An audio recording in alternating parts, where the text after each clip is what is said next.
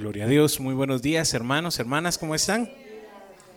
Gloria a Dios. A ver, un examen, vamos a empezar haciendo un examen hoy. ¿Qué estamos celebrando hoy? A ver, ¿quién sabe? Ustedes sí saben, hermanos.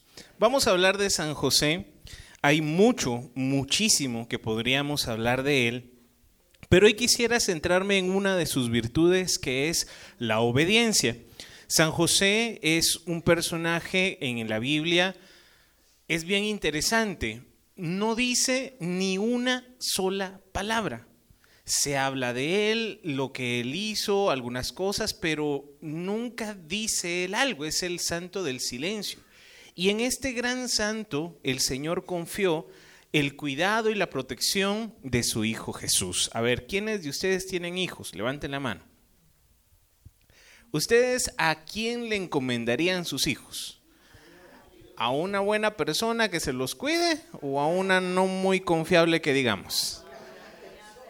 A la mejor persona que usted conozca, ¿verdad? Usted no le confiaría a su hijo a alguien que fuera irresponsable, que fuera malcriado, que fuera maleducado. Usted no le confiaría la vida de, de quien usted más ama, de la persona más importante, no se la confiaría a alguien en quien usted no confiara. San José ya desde ahí vemos que tiene una gran virtud que el Señor confía en él. El Señor puso sus ojos en él y lo escogió para una misión muy grande. Pero esta misión no es una misión vistosa, no es un gran profeta, no es un gran rey, no es alguien que va a ir al frente liderando, no, es una misión en lo secreto, en lo sencillo, en, la sencillez y en la obediencia de una vida normal, de algo que no fue a predicar a otro país, que no fue a, hacer grandes cosas, sino que él se dedicó a cuidar a su familia. Como ya levantaron la mano y dijeron la mayoría que tienen hijos, adivine dónde está su primer misión. Con sus hijos, en la casa. A veces nosotros vemos a personas, bueno, grandes líderes que predican, grandes sacerdotes o grandes misioneros, grande gente que está ahí, que va de un país a otro. Yo recuerdo cuando empecé en las cosas de Dios hace un par de años atrás y hace un par de libras atrás, que cuando hablábamos de, de, la misión, wow, mirábamos a aquellos grandes predicadores con aquellos grandes dones de sanación, de, de profecía, de, de, esos dones extraordinarios del Espíritu, y siempre había eso de yo quisiera, yo también quiero, ¿verdad? Yo quisiera llegar a algo así. Y al principio está muy bien que esto sea para honra y gloria de Dios y sobre todo que los dones no son para mí, sino que son para la iglesia, está bien. Pero se nos olvida que la primer misión que el Señor nos encomienda es en nuestra propia casa, con nuestros hijos, con la pareja que el Señor nos ha dado, con los nietos, ahora sí ya los tenemos, con aquellas personas que están, como decía Jesús, el prójimo. ¿Quién es el prójimo? El que está ahí, a la par, más cerca, el que está más cerca de mí, esa es mi primer misión. Vamos a leer un poquito el Evangelio del día de hoy en San Mateo, en el capítulo número 1, versículo 18 en adelante. Mateo 1, 18.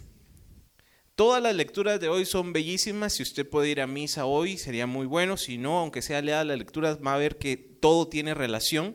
Pero hoy quisiera centrarme en el Evangelio. San Mateo capítulo 1, versículo 18 en adelante nos dice.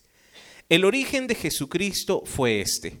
María, su madre, estaba comprometida para casarse con José, pero antes que vivieran juntos se encontró encinta por el poder del Espíritu Santo. José, su marido, que era un hombre justo y no quería denunciar públicamente a María, decidió separarse de ella en secreto.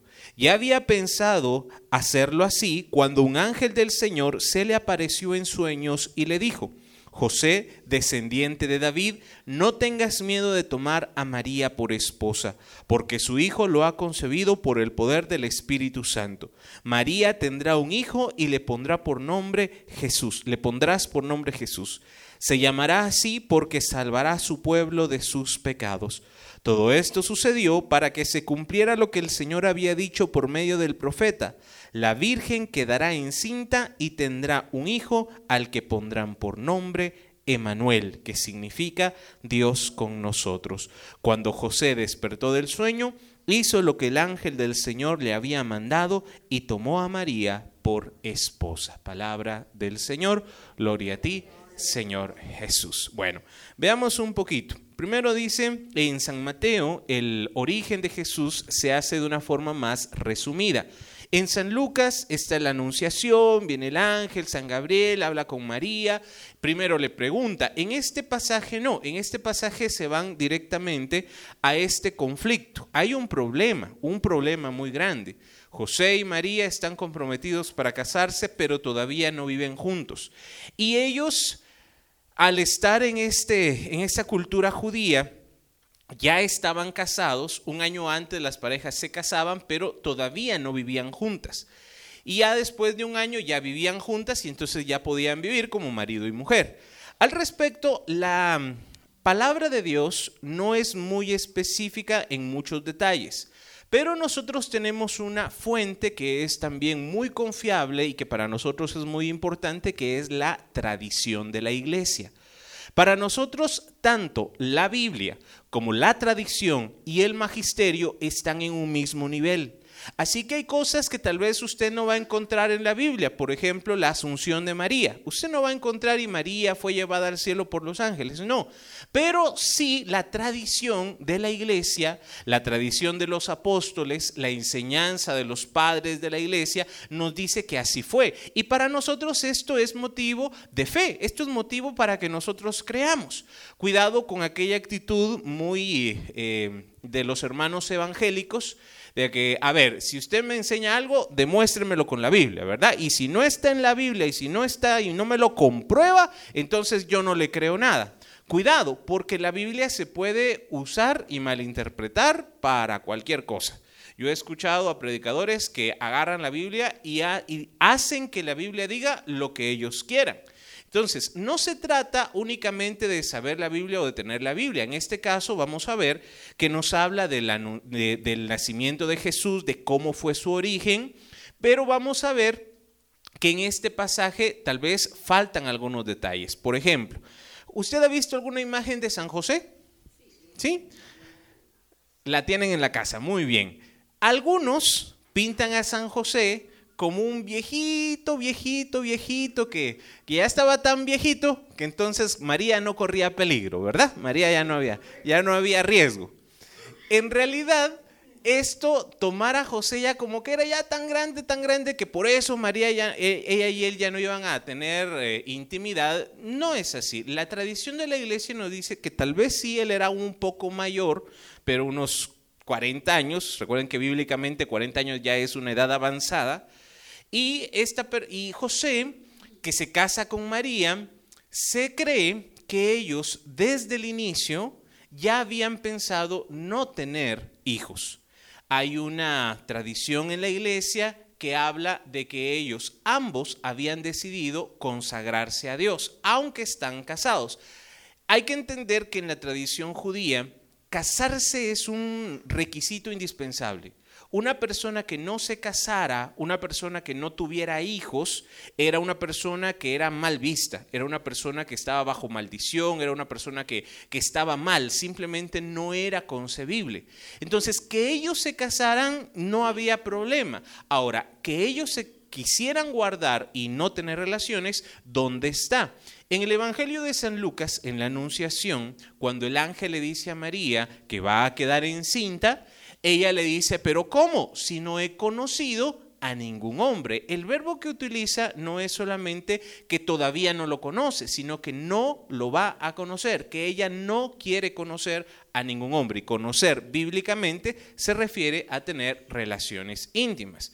En el caso de José y de María, ellos ambos decidieron casarse, sí estaban casados, pero habían decidido guardarse para el Señor. María otra parte de la tradición no dice en la Biblia, en San Lucas, en la Anunciación, dónde estaba María cuando el ángel llega y le habla. Muy seguramente la tradición de la iglesia nos dice que ella estaba en el templo, sirviendo en el templo. Es decir, que tanto María como José eran personas muy piadosas, eran personas muy santas. Es más, que en la Biblia se diga de una persona que es justa es algo muy raro, es algo que no pasa muy seguido. En este caso, a José se, se dice que era un hombre justo. Cuando en la Biblia se dice que es un hombre justo, una persona justa, esto es algo que a muy pocos se les dio este título. Por ejemplo, a Job. Job dice la palabra que era un hombre justo.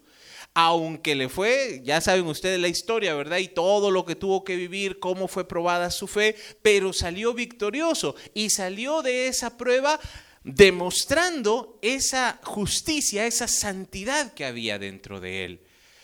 La prueba de nuestra fe para que nosotros, a ver, pregunto antes de, antes de continuar con lo que sigue, ¿quiénes tienen fe?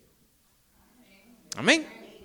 ¿Más o menos o poquito? Va, vamos a ver si es cierto. ¿Cuál es la prueba de nuestra fe? ¿Cuál es la demostración de nuestra fe? La obediencia. No hay otra forma de decir que tenemos fe si no obedecemos al Señor que nos habla. Si yo digo que creo en su palabra, que creo en lo que Él nos enseña, pero no lo cumplo, entonces no tiene sentido, no tiene concordancia. vamos a hacer una pregunta así, una encuesta rápida. ¿Ustedes qué creen? ¿La fe es un don o es una decisión? ¿Están seguros? Levante la mano quien dice que es un don. Baje la mano. ¿Quién dice que es una decisión? ¿Y los demás? No saben. ¿Saben qué? Los dos tienen razón. La fe es un don, por eso se habla de una virtud teologal de la fe, que al momento en que somos bautizados, el Señor nos la da y que somos capaces de creer, de creer en Dios, de creer en las cosas espirituales si no fuera por ese don, no tendríamos la capacidad de creer como Dios nos, eh, como se nos ha enseñado. Y la segunda parte sí, es una decisión. Conforme uno va creciendo y uno va aprendiendo, uno también va decidiendo, uno también va viendo en qué cree y en qué no cree. Hay personas que todavía pues tienen una devoción muy grande a los santos y sobre todo nuestros hermanos eh, antes así era antes había un santo para cada cosa, ¿verdad? Había un santo para, para eh, las causas imposibles, era Santa Rosa de Lima, si no estoy mal, ¿verdad? Había un santo para encontrar, si se me perdía algo, ¿a quién tenía que llamar? San Antonio, ¿verdad? Bueno, aparte que era para conseguir novio, que lo ponían de cabeza, pero no sé qué tan buena era esa estrategia, ¿verdad? Ahora si alguien nos cuenta su testimonio, ahí despuesito nos lo cuenta, pero había un santo y había una fe para en, las imágenes, en los santos. No es que adoráramos ídolos, sino que esa era la fe, era una, una fe más eh, tradicional.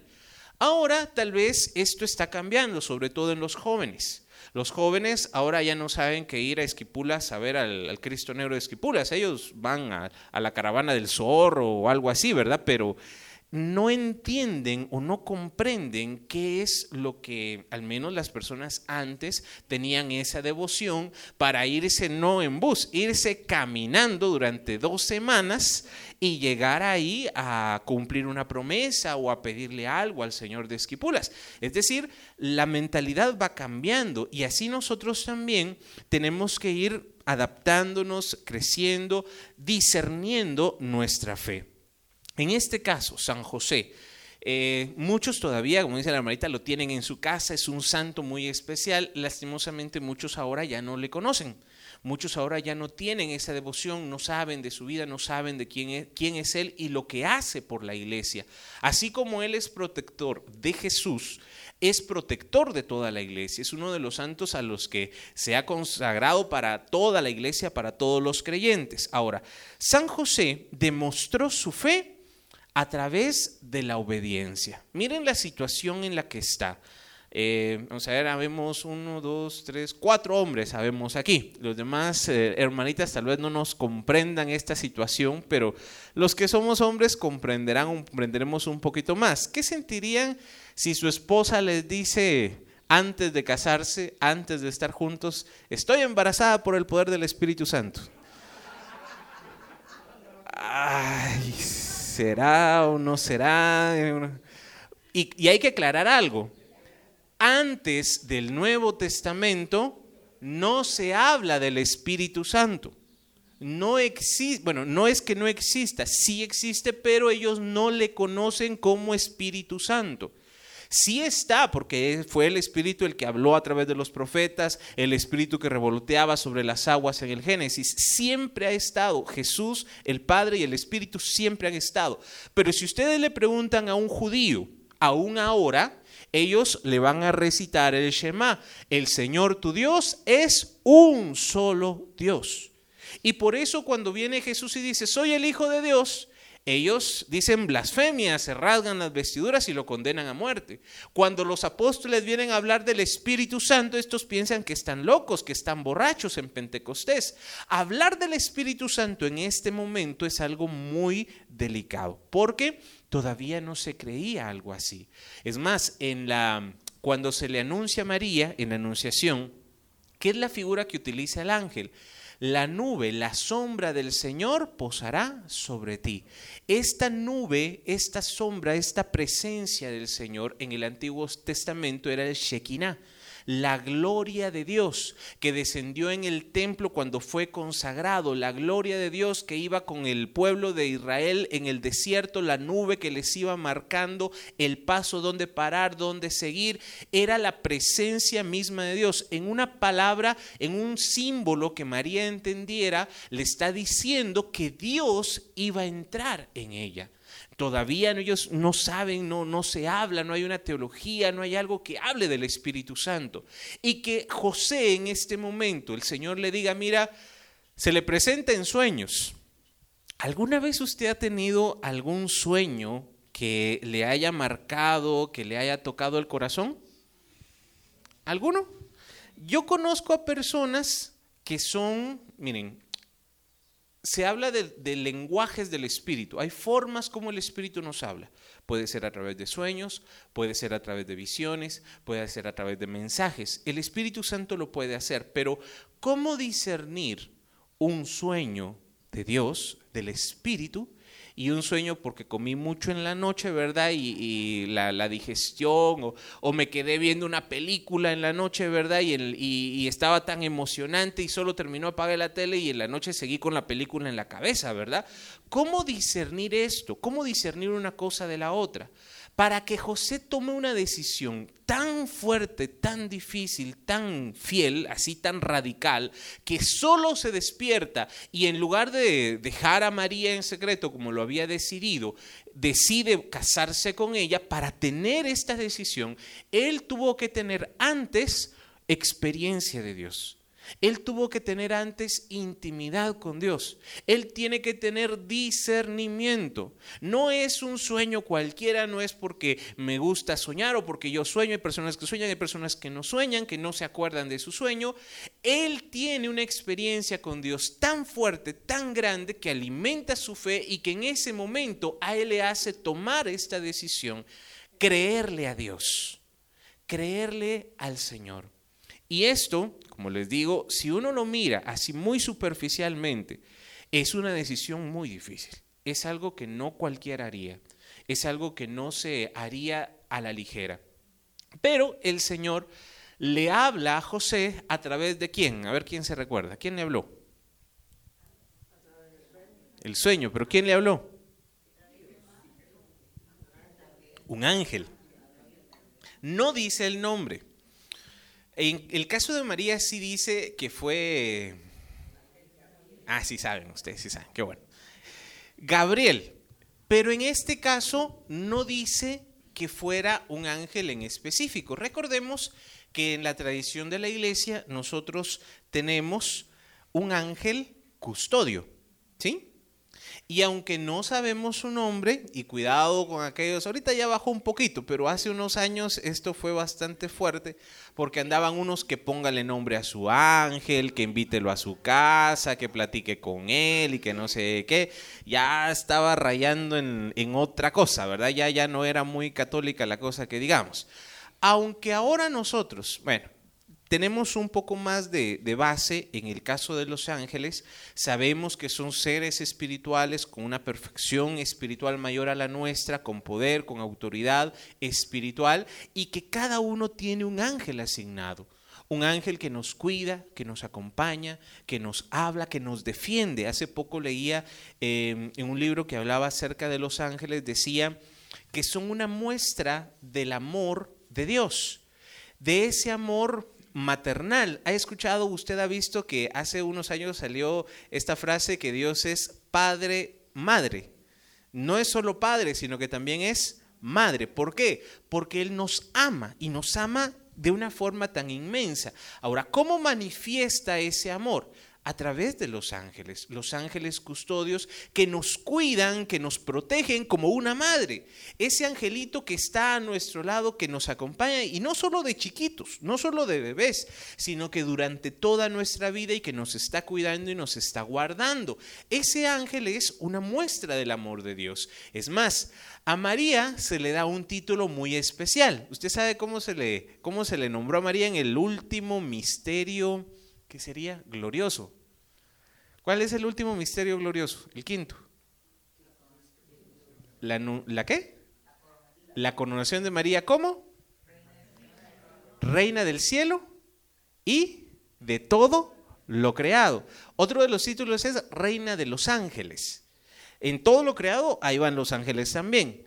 Cuando se dice que María es reina de los ángeles, María es nuestra madre, María también es reina de los ángeles, es decir, el amor de Dios se manifiesta de una manera muy especial. Y en este caso, José, aunque no sabemos el nombre del angelito, fue un ángel el que le dio este mensaje. El mensaje es difícil, el mensaje es complicado, porque le dice, a ver, literalmente le dice, José, descendiente de David, no tengas miedo de tomar a María por esposa ¿Por qué? Porque su Hijo lo ha concebido por el poder del Espíritu Santo. María tendrá un hijo y le pondrás por nombre Jesús. Se llamará así porque salvará a su pueblo de sus pecados. Aquí vamos a ver el cumplimiento, como lo va a decir más adelante, de esa profecía de Isaías, la Virgen quedará encinta, tendrá un hijo al que pondrán por nombre Emanuel. Esta profecía de Isaías se cumple en Jesús, se cumple en María, la Virgen que queda encinta.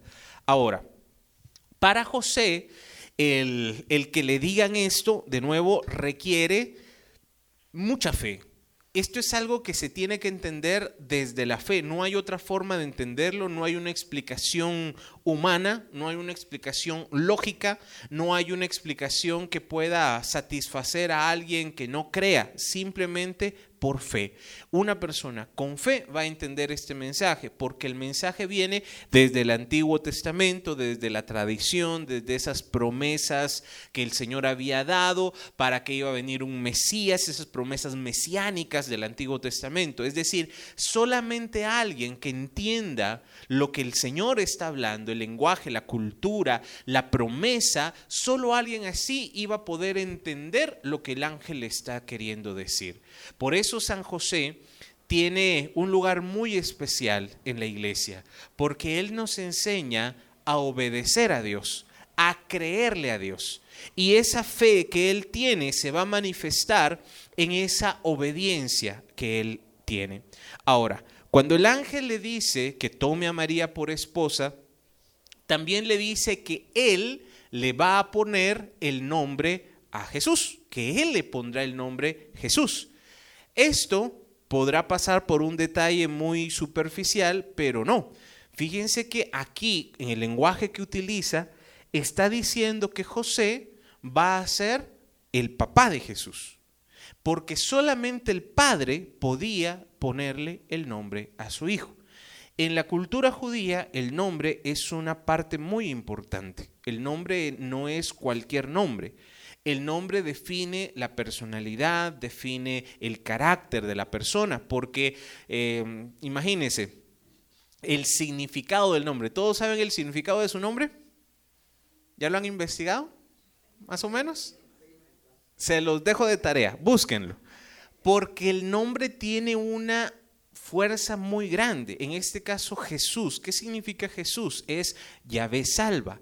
En el caso, bueno, en la profecía de, Isaías no es que se llame Jesús Emanuel, no, él solo se llama Jesús. Pero Emanuel significa Dios con nosotros. Es decir, que el nombre tiene un significado muy fuerte. En el caso de Jesús es Yahvé salva, es Dios salva, Dios que viene a salvarnos a través de él. Entonces, el papá, por ser la cabeza, por ser la autoridad, es el que tiene que nombrar al hijo. Si se recuerdan en San Lucas, yendo al, pasaje paralelo donde es la anunciación, eh, un poquito eh, ahí cerquita, cuando eh, le ponen el nombre a Juan el Bautista, ¿se recuerdan? ¿Cómo se llamaba el papá? Zacarías. Y como el papá se llama Zacarías, el hijo se iba a llamar Zacarías. Era lo más lógico, Zacarías o algo así, ¿verdad? Pero había un, perdón por el chiste, me va a desviar, pero había un pastor que por ponerle nombre bíblico a su hijo, ¿verdad? Le puso Zacarías. Adivinen cómo le decían al hijo le decían saquito. Con cariño, ah, no sé. Va, imagínese, Zacarías tuvo un hijo, le iban a poner Zacarías o el nombre del abuelo o, algo de familia.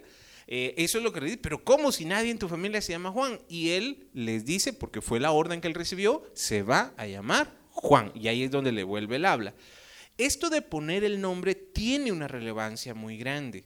José no es solamente... Em, no es alguien de que esté de adorno o, que sea extra de la película o que sea nada más eh, un, un, símbolo, no. Él es el papá con todo derecho y con toda facultad. Él es el responsable, Él es el que va a cuidar de María y de Jesús. Él es el que va a tener la responsabilidad de proveer, de cuidarles de todo. José tiene el respaldo, la autoridad de Dios en esta casa. No es que José iba a ser eh, nada más un títere o un instrumento. No, Dios no es así. Cuando Él nos da una misión, Él nos respalda, Él nos da las gracias, nos da los dones, nos da las herramientas para poder llevar también esta misión. Y José, siendo fiel a este llamado que el Señor le hace, dice la palabra que nada más al despertar hace lo que el ángel le había mandado. De nuevo, para una obediencia de este nivel se requiere mucha fe, se requiere una total y plena seguridad. Y aquí es donde nosotros deberíamos de buscar también esa experiencia de Dios, ese conocer a Dios, para que nadie venga a confundirnos, para que nadie venga a quitarnos lo que hemos recibido. Les cuento, he estado por unos años estudiando eh, teología. Y es increíble la falta de fe de los que enseñan teología. Es casi como que ateos enseñaran teología. Se los digo así literal. Personas que mm, vienen y desprecian y, y quitan toda experiencia del Espíritu, toda experiencia de dones, de carismas, eh, eso de andar cantando, de estar aplaudiendo, prácticamente lo, rechazan como que si fuera eh, gente que está loca o gente que es sugestionada o cosas así. Y es fácil decir esto para alguien que nunca lo ha vivido para alguien que no lo ha experimentado, para alguien que nunca lo ha sentido, claro, va a venir y señalar y juzgar y va a decir que eso no es verdad. Pero cuando una persona ha tenido la experiencia del Espíritu, cuando una persona ha tenido ese fuego en el corazón, ha caído en descanso, ha sabido que es no tener el control de la lengua y empezar a alabar a Dios sin que digamos o, hagamos nada con nuestra voluntad, sino que sea el Espíritu Santo. Cuando una persona ha tenido ese encuentro, hermano, nada ni nadie lo va a mover de ahí. Amén. Eso es lo que nosotros tenemos que buscar. En la razón, en las explicaciones, en la teoría, vamos a encontrar, miren, de todo ahí en la viña del Señor. Hay gente que va a decir que sí, hay gente que va a decir que no, hay gente que le vale, hay gente que no le importa. Pero quien lo ha vivido, quien lo ha experimentado, quien ha sentido la presencia de Dios, nada ni nadie los va a quitar de ahí. Lastimosamente, quien, así como José, ha tenido una experiencia de Dios, la respuesta a esa experiencia debería de ser la obediencia. La respuesta a esa llenura del Espíritu, a tener esa visión, esa revelación, a tener esas gracias de Dios, debería de ser como José. Salir y hacer lo que Él nos pide. Salir y cumplir lo que Él nos pide. Por eso la fe es un don, pero también es una decisión. Dios nos regala esos dones, esas gracias, pero luego cada uno tiene que decidir. José toma la decisión de tomar a María, al niño, de hacerlos eh, de hacer una familia con ellos, de dejar toda duda, de dejar toda desconfianza y empezar una vida confiando en la promesa del Señor. Hermanos, al final de cuentas, nosotros lo único que, nos, que tenemos seguro es la fe. No sabemos qué va a pasar el día de mañana, no sabemos qué nos traerá, no sabemos si vamos a estar o no vamos a estar. Lo único que nos debe mover a nosotros es la fe. Lo único que nos puede mantener a nosotros firmes en el día a día es la fe. Lo único que nos puede mantener trabajando todos los días y luchando por nuestra familia es la fe. Así que como José estamos llamados a obedecer al Señor, a creer en el Señor y a mostrarlo con nuestra obediencia. Amén. Santiago lo va a decir con otras palabras, la fe sin obras es una fe muerta. Es decir, creer en Dios no es solamente algo teórico, no es solamente, ah, sí, yo sé que existe o yo lo sigo a mi manera. Creer en Dios es obedecer lo que Él nos pide, hacer lo que Él nos dice, llevar a cabo la misión que Él nos encomienda. Así que tenemos una gran misión. ¿Y dónde empieza esa misión? En la casa, en la familia. Me mandaron una oración muy bonita de San José. Dice oración de la humildad a San José. Se las voy a leer. Dice, enséñanos José cómo es no ser protagonista, cómo se avanza sin pisotear, cómo se colabora sin imponerse, cómo se ama sin reclamar. Dinos, José, cómo se vive siendo número dos, cómo se hacen cosas fenomenales desde un segundo puesto. Explícanos cómo se es grande sin exhibirse, cómo se lucha sin aplauso, cómo se avanza sin publicidad, cómo se persevera y se muere uno sin esperanza que le hagan un homenaje. Amén. José nos enseña todo esto. Él, como le digo, ni siquiera una palabra se dice de él. Él no dijo nada simplemente lo hizo, simplemente fue y obedeció, simplemente fue y hizo lo que el Señor le pidió. Hace poco me contaba, escuchaba una anécdota de un eh, director de orquesta. Usted ha visto aquellas grandes orquestas sinfónicas donde hay muchos músicos, donde hay muchos eh, de estos eh, grandes músicos que para estar ahí tienen que tener un nivel enorme. Y le preguntaban cuál es el puesto más difícil de encontrar que alguien cubra en, el, en la sinfónica. Y él decía que era el segundo violín. El primer violín es el más virtuoso, el primer violín es el que se lleva toda la fama, el primer violín van a poner la orquesta tal con el primer violín o el primer piano porque son los más importantes y son la estrella. Pero que alguien quiera ser segundo, tercer o cuarto violín, a nadie le gusta la idea porque todos quieren ser el primero, todos quieren ser la estrella, pero nadie quiere ser uno más de la orquesta. Claro, todos son importantes, pero si vamos a esperar algo, esperamos al primero, ¿verdad? Ese es el pensamiento del mundo, ser el mejor, ser el primero, que lo miren, fama, fortuna. Pero decía este eh, director de orquesta, que el segundo violín era el puesto más difícil que alguien buscara. O sea, nadie iba con su currículum, yo quiero ser segundo violín. No, iban por el primer lugar. Y es lo que muchas veces a nosotros nos pasa. Queremos ser lo más importante, queremos ser que nos miren, que nos tomen en cuenta, que nos pongan atención. Ponernos en ese primer lugar, lastimosamente, no se puede, ni siquiera en la familia. Si alguien quiere ser el primer lugar en el corazón de otra persona, está mal. El primer lugar a quién le corresponde? Al Señor.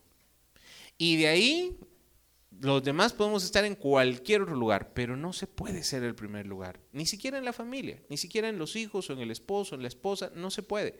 debemos no buscar ese primer lugar, sino como José, desde lo que nosotros podemos hacer, desde nuestro servicio, desde nuestra entrega, desde nuestra obediencia, dar testimonio de nuestra fe a través de nuestras obras. Amén.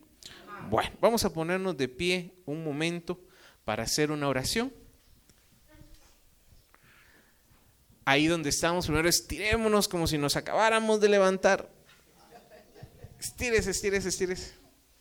Dígale buenos días al hermano que estaba cayendo en descanso en el espíritu y no habíamos empezado la oración. Vamos a mover nuestra cabeza hacia adelante, diciéndole que sí al Señor, hacia los lados, diciéndole que no al sueño, círculos hacia un lado y hacia el otro lado también. Movemos nuestros hombros como si estuviéramos remando.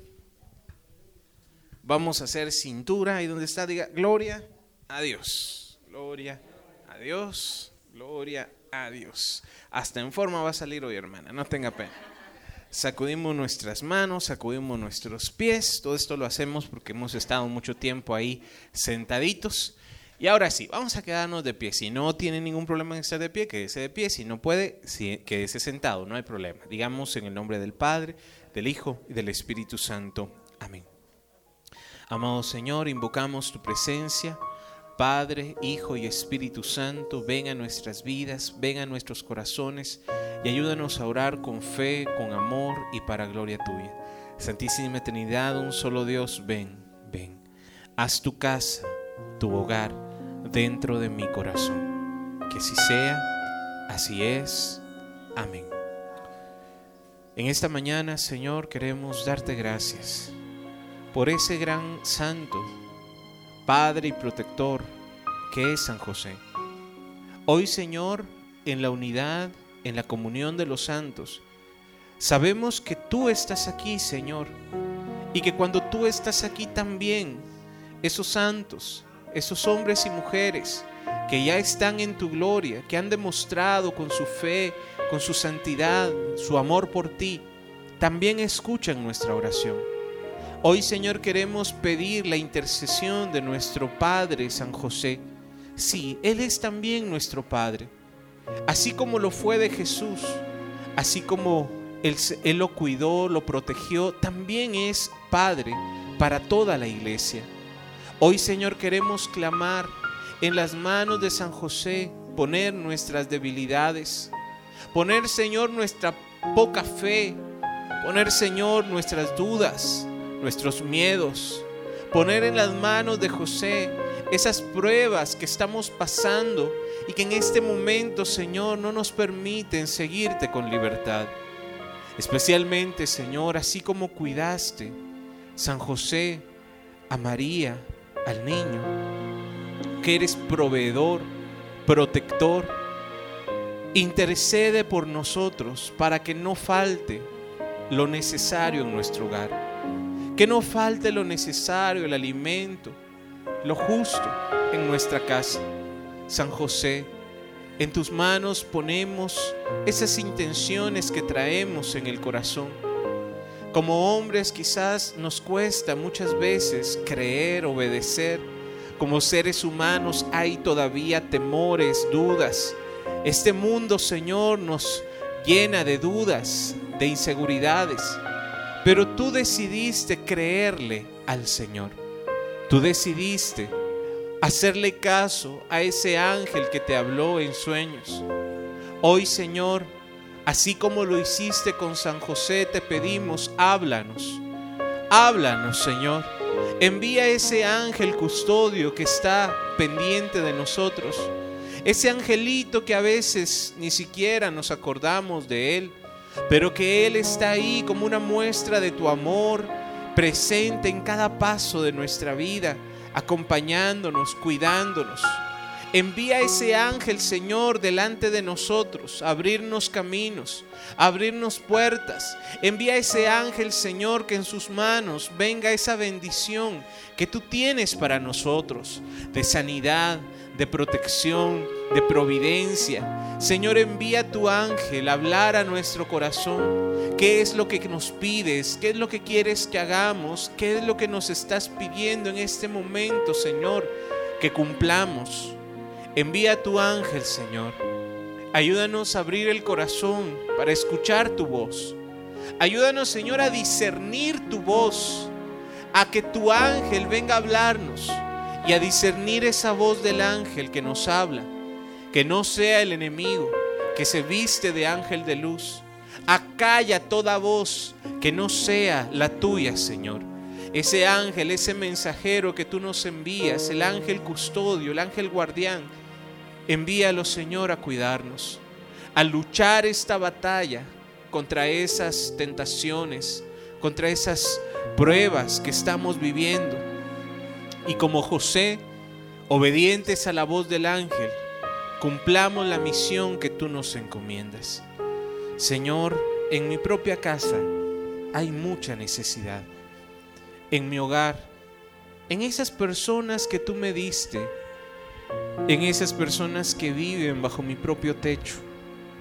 Como José, hoy tomo la responsabilidad sobre esas personas, hijos, nietos, hermanos, padres, esposo, esposa. Señor, gracias por esas personas que has puesto a mi lado, porque no estoy solo, no estoy solo. Gracias Señor porque en esas personas está la misión que tú me encomiendas. Quizás piense que no puedo hacer nada, quizás piense que es poco lo que está en mis manos, pero yo Señor confío y creo que si tú me has puesto ahí es con una misión. Si tú me has puesto en esa casa, en ese hogar, es porque me estás llamando a hacer algo. Aún por más difícil que parezca, cambiar un corazón que está rebelde, que está lejos de ti, Señor. Aún una persona que quizás no quiere creer, aún una persona que está en vicios, en pecado. ¿Yo qué puedo hacer siendo como soy? Lo único, Señor, es confiar en ti, confiar en tu amor, seguir amando, seguir luchando y confiar, Señor, en que tú harás la obra que tú, Señor, tienes el poder, la autoridad, que en mi casa, en mi hogar, eres tú, Señor, el que debe reinar, que yo debo llevarte y ser muestra de tu amor. Pido por esa persona que más te necesita, por esa persona de mi familia que está en peligro de condenación, porque no te sigue, porque no te ama, porque no te sirve Señor, por esa alma, por ese hijo, nieto, hermano, por ese ser querido, Señor, hoy pedimos, envía tu ángel, su ángel custodio, que le cuide, que le proteja y que le atraiga a ti. San José, enséñanos, enséñanos desde la pequeñez, desde la sencillez, desde lo que tú nos has mandado, Señor, desde cuidar, proteger no ser protagonista, pero cumplir la misión que nos encomiendas. Ayúdame, Señor, como José, a tomar la misión que me has dado y a llevarla a cabo, empezando por los que están más cerca de mí. Gracias, Señor. Gracias por José. Gracias, Señor, por ese ángel que está también cuidándonos Gracias Señor porque tú siempre tienes piedad y misericordia de nosotros. Gracias Señor porque tienes un plan de amor, una bendición para nuestras vidas. Y confiando en ti, queremos Señor cumplir la misión que nos encomiendas. La decisión está en nosotros. Nadie puede obligarnos, ni tú mismo Señor nos obligas. Hoy, Señor, quiero mostrarte mi fe con mi obediencia. Quiero mostrarte que te amo, Señor, con mi obediencia. Como Jesús nos dijo en el Evangelio, si me aman, cumplirán mis mandamientos. Así, Señor, yo quiero cumplir cada día lo que tú me pides y ser testimonio de tu amor. Gracias, Señor. Gracias por tu llamado, gracias Señor por esta oportunidad. En la intercesión de San José está toda la iglesia, mi familia, mi propio corazón, mis necesidades están a través de la intercesión de José. Hoy te las presento, Señor. Gracias porque siempre escuchas nuestra oración y en tus manos, en tu amor, en tu poder podemos confiar. Gracias Señor. Despierta más corazones como San José, obedientes, sencillos, en el silencio, en el trabajo. Ayúdanos Señor a dar testimonio de ti. Levantando nuestras manos decimos gloria al Padre, gloria al Hijo y gloria al Espíritu Santo, como era en un principio, ahora y siempre, por los siglos de los siglos. Amén. María, Madre de Gracia, Madre de Misericordia, en la vida y en la muerte, ampáranos, Gran Señora. En el nombre del Padre, del Hijo, del Espíritu Santo.